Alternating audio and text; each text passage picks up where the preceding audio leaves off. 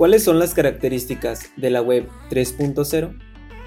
Esta nueva versión de Internet se encuentra estrechamente ligada con el concepto de web semántica, el cual, en líneas generales, busca introducir una serie de lenguajes y procedimientos que puedan interpretar ciertas características del usuario con el objetivo de ofrecer una interfaz más personalizada. Búsquedas inteligentes. La Web 3.0 busca crear un nuevo sistema de clasificación de páginas web estrechamente ligada a las necesidades y características de los usuarios. De esta forma, al conectarse a Internet, los usuarios pueden disfrutar de una plataforma mucho más personalizada.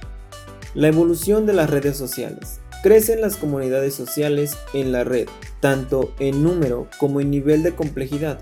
Aumentan también las formas de conectarse a estas redes.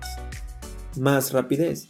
Las nuevas funcionalidades de la web 3.0 requieren de un Internet mucho más rápido, en respuesta a esto, las principales operadoras de telecomunicaciones han implementado conexiones de banda ancha para garantizar una experiencia de uso más satisfactoria para los usuarios. Conectividad a través de más dispositivos.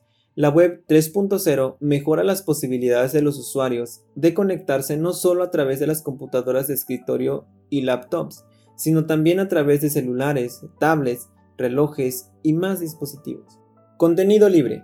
Los programas libres y las licencias Creative Commons son mucho más comunes en la web 3.0.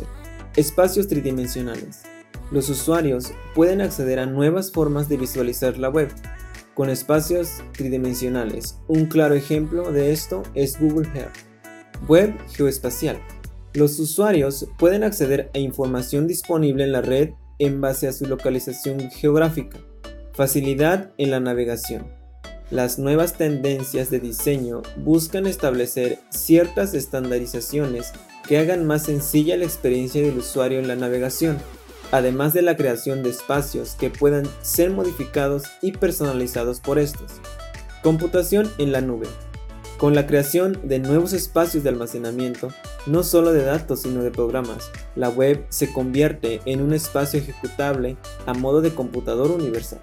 Vinculación de datos. Cada vez existen más servicios de información que son capaces de añadir datos procedentes de otras fuentes con el fin de unificar las respuestas que ofrecen a los usuarios.